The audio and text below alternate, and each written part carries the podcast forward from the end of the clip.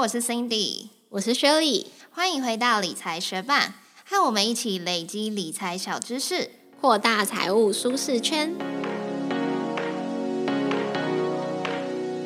在节目开始之前，我们想要来念一则学伴在 Apple Podcast 的留言。他的名字是扁森，他说：“每天疗愈的充电时间，近来于 KKBOX 巧遇理财学伴后，每天的通勤时间已经不能没有两位的好声音陪伴。除了节目时间长度符合需求，内容分享的知识也相当实用且好吸收。更重要的是，不知不觉已深深被两位的声音疗愈。必须来 Apple Podcast 线上五星赞美。”谢谢扁森特地到 Apple Podcast 为我们留下五颗星的赞美。我相信应该很多学伴都跟扁森一样，是在通勤时间来收听理财学伴这个节目的。那因为最近疫情的关系，应该很多人是在家工作，或者是通勤时间减少了很多。那如果是在家的话，也记得利用休闲的时间来收听我们节目哦。如果想要随时获得最新资讯的话，那也记得订阅我们的频道。再次谢谢扁森的留言，也谢谢正在收听的你。节目准备开始喽！不晓得大家最近有没有在关注新闻上面所说的违约交割？所谓违约交割，就是当你买股票之后，账户的金额不够，所以没有扣款成功；又或者是当你卖股票之后，却没有交出股那今年的五月股市就不断的上下震荡，在五月十四号的时候，台股违约交割的金额居然高达三点一亿元，统计下来是从二零一九年的二月以来的新高。而违约交割的个股则集中在阳明、长荣还有中红这三档个股上面。违约交割除了会让你信用不良之外，还有可能会让你面对刑责。所以今天的这集节目就要来带你了解什么是违约交割，违约交割之后会面临怎么样的罚款或是罚则。如果对于违约交割还不了解的学伴，就一起来收听这集的节目吧。简单说，交割对于买方来说就是付钱买股票，对于卖方来说则是付手续费卖股票。而违约交割就是指股票成功交易后，买股票的投资人却没有足够的款项可以支付，或者是卖股票的投资人却没有给出股票履行交割义务，导致交割失败。因为台湾现行的交割手续是会在下单成功的第二个营业日执行，也就是我们常听到的 T 加二日。也就是说，投资人下单成功后，证券商并不会当天就从投资人的交割户扣款，而是会等到 T 加二日的早上十点才执行扣款，来完成这个交割的手续。不过，如果 T 加二日早上十点准备扣款的时候，投资人的交割账户却金额不足，营业员就会赶快通知投资人要补足他的交割款，否则就会发生违约交割的情形。除了投资人自己忘记将钱转入交割户外，也可能是投资人的交割户头有连接到信用卡、金融卡扣款，导致交割户的款项突然间变得不足，或者是自己下单错误，想要买零股却按成一张，想要买一百股却突然买成了一百张股票。那如果是自己透过网络下单，就要自己承担下单错误的责任；如果是透过电话下单的话，就可以去确认录音档。如果不是投资人的错误，券商就得负担责任，那投资人也不会有违约交割的记录。那在过去还没有成立集保中心的时候，投资人想要卖股票都必须要自己去缴交股票。然而，一九九零年台湾成立了集保中心之后，现在卖股票都只需要透过电子化的程序，由集保中心将股票从 A 账户转移到 B 账户。所以电子化后，卖方违约交割的情形就少了很多。现在我们讲到违约交割，大部分都是指买方买了股票，却没有足够的款项去支付。违约交割的下场会怎么样呢？违约交割除了会让你有信用不佳的记录，甚至五年内都没有办法交易股票、期货、选择权这些有价证券。首先，你的信用记录会受到影响，未来要申请贷款会变得很困难，因为违约交割的记录会通报在证券商联合征信系统，金融机构都可以查询得到。因此，未来要申办信用卡，或者是买房准备申请房贷，又或者是买车想要申请车贷的时候，都很有可能会因为有违约交割的记录，导致申请过程更加困难。除了信用记录会变得不良之外，违约交割还需要面临法律责任，分别是行政责任、民事责任以及刑事责任。首先，以行政责任方面来说，你的证券户会被注销，甚至五年内会被证券商拒绝交易。因为当投资人违约交割时，除了证券商会向证交所申报之外，证券商也可以依据证券契约准则的规定，去暂缓或是终止投资人委托买卖证券的契约。简单举例来说，就是如果你前天有下单，昨天也有下单，但是你前天下单的那笔在今天违约交割了，那么你昨天下单的那笔交易可能也会被暂缓或是取消。对，除此之外，证券商还可以去注销投资人委托买卖账户，除非投资人在违约申报之后的三个营业日内还清违约款，向证券商申报违约结案，他才能继续使用他原有的证券交易户去交易。否则，投资人的证券交易户不但会被注销，五年内证券商还要拒绝投资人申请开户，而且也要拒绝投资人委托买卖。在民事责任方面，证券商可以向投资人收取违约金。那违约金的上限最高是成交金额的七趴。也就是说，假设你今天买股票买了一百五十万，然后卖股票卖了一百万，最后应该要交割了五十万，可是款项却不足的话，那你的违约金上限会是一百五十万加上一百万，总共两百五十万的七趴来计算的哦。嗯，那如果你的户头余额不足，证券商还可以将你证券户头中的股票卖出来偿还这笔违约金。那如果股票卖出之后还是不够缴纳违约金的话，证券商还可以继续向你追讨这笔债务，包含查封你名下的资产、动产、不动产，或者是向法院申请强制扣薪，将你每个月领到薪水的时候自动转部分给证券商来偿还这笔债务。广告一下，理财学办也有 Instagram 喽，快去 Instagram 搜寻理财学办，follow 我们，获得更多理财小知识吧。嗯，所以除了上述所说的刑事责任、民事责任之外，你也有可能遭到检察官起诉，面临三年到十年相关的刑事责任。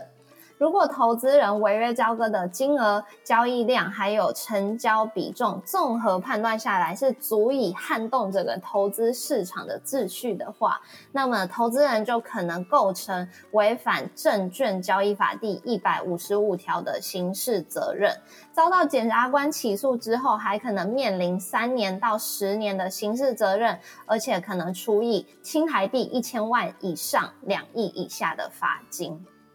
那如果是第一次违约交割，有没有什么方法可以补救呢？其实，在证券商申报投资人违约交割之前，都会想尽办法用各种方式来联络投资人。如果金额不大，证券商或许会先帮投资人付款，再向投资人求偿。营业员也有可能会先帮你找金主来付款。但是之后可能要支付昂贵的利息。不过，一旦等到证券商申报违约交割的时候，就只能依靠态度积极来补救了。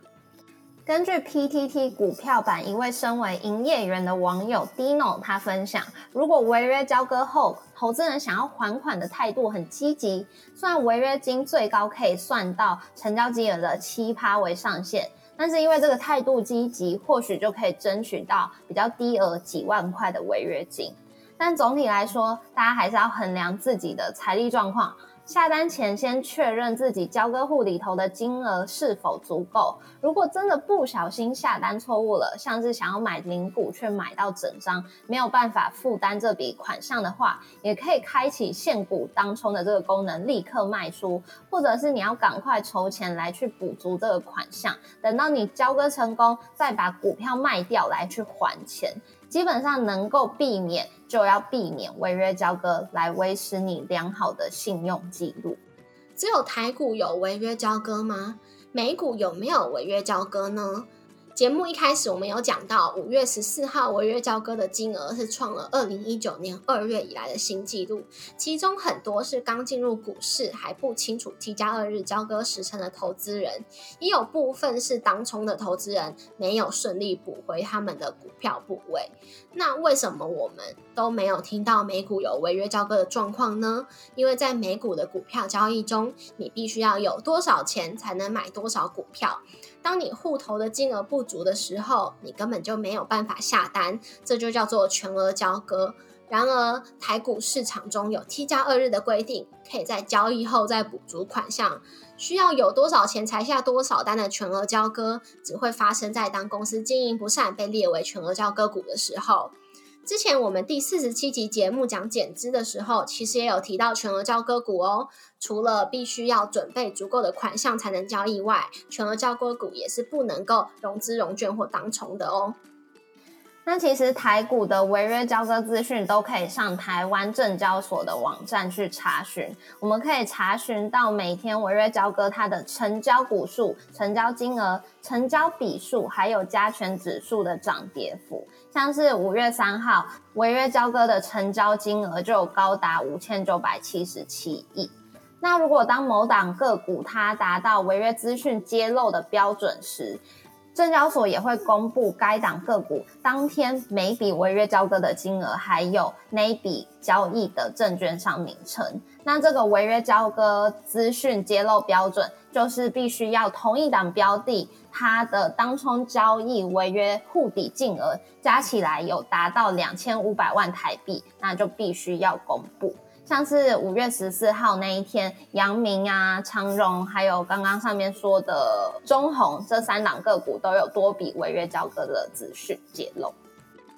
在节目的最后，来替大家做三个关于违约交割的重点整理。第一，违约交割是指买了股票之后，交割户的金额不足，付不出款项，或是卖出股票之后无法履行交割义务。第二，违约交割除了会导致信用不良、未来贷款更加困难之外，也会面临包含刑事、行政、民事的法律责任。第三，美股是走全额交割制，所以不会有违约交割的情形哦。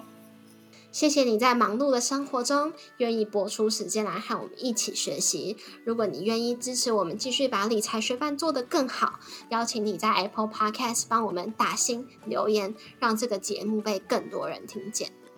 同时，也欢迎你到 Instagram 搜寻理财学办，找到我们来跟我们聊一聊。如果身边也有想一起学习投资理财的朋友，欢迎你将理财学办分享给他们。我们的网站上会有文字版的整理，想要收藏或是回顾，都欢迎你上去看看。网址是 moneymate 点 space 斜线违约交割，拼法是 m o n e y m a t e 点 s p a c e 斜线违约交割。也可以从我们的节目简介中找到网址哦。理财学霸，我们下次见，拜。我问你哦，你小时候领到红包的时候，就是都是怎么处理？是呃，妈妈会帮你开一个户头存进去，还是跟他的钱存在一起，还是就是收归家庭共用？很小的时候应该完全没有这种事情，就是直接爸妈拿走了。然后后来再大一点，可能小学三四年级之类的，就是爸妈会给我一部分。然后后来再更大一点的话，好像就是全部都是我自己拿走了吧。但我可能就有一些存邮局，然后有一些就放在自己身上，但是我通常都不太怎么花钱，所以我常常放在抽屉，就是我我有个固定放钱的位置，然后我不知道为什么我全家人都知道那个位置在哪里，所以有时候我就是自己去找钱的时候，我就发现哎怎么钱少了，我就开始问我的各个家庭成员，然后他们就会不时的告诉我说哦我上次就是没有领钱，所以就去你那里拿一点钱，我最后再还你。所以其实我那时候没有记账，我觉得我应该借了我家人不少钱。原来是这样，所以不只是通货膨胀，然后还有那个漏财的状况。没错，我有一个朋友，我觉得他应该算是比你惨很多。就是他从小领到的红包钱是放在他自己那，然后大概他国中的时候，他就是存到大概十二万的本金，然后他爸就跟他说，存在他那边，存在他爸那里，可以有十趴的利息。然后他存第一年跟第二年的时候，他爸都是当场给他利息的部分，当场给他现金。可是等到第三年的时候，他爸就突然不认账了，说哪有这么好的事？你去外面银行问看看利息。你不觉得这个有拿到一开始有拿到利息，可是后来本金什么都没拿到，这个情节非常熟悉吗？对，就我们之前在讲到金融诈骗的那集的时候，就有讲到，就是这种呃资金盘啊，就是你一开始会前面的人有得到好康，然后就开始推荐其他人，然后到最后就大家一起本金全部被吃掉。所以我觉得他就是遇到了金融诈骗，而且这个诈骗对象还是他爸。那他最后本金有拿回来吗？他他他爸不给他十趴利息之后，他就说他要拿回本金，然后他爸就说都已经拿去缴学费，早就没了。哇，那真的就是被诈骗了，比你还惨。对，不晓得大家今天有没有发现，我们的音质好像跟平常录音的时候不太一样，因为我们今天是透过一个线上的远距录音工具来互相录音的，因为像我跟 Shirley 就是分隔两地。对啊，因为要防疫的关系，就没有办法聚在一起。整体就在一个人烟比较稀少的乡下，我就是继续在我的家里，所以幸好这个线上录音的软体，所以我们还是可以继续制作新的节目，准时上架。嗯，我觉得整整体的体验下来，我觉得是还蛮不错的，就是。如果之后有兴趣要做 podcast 的学伴，因为最近有一些学伴在 Instagram 跟我们分享说，他可能也开始做自媒体，或者是他跟朋友开了 podcast 的话，也可以在这段防疫期间考虑用这种远距的工具，就是尽量避免跟外界有接触了。那大家就防疫加油，希望我们可以赶快度过难关，重回可以聚在一起的时光喽。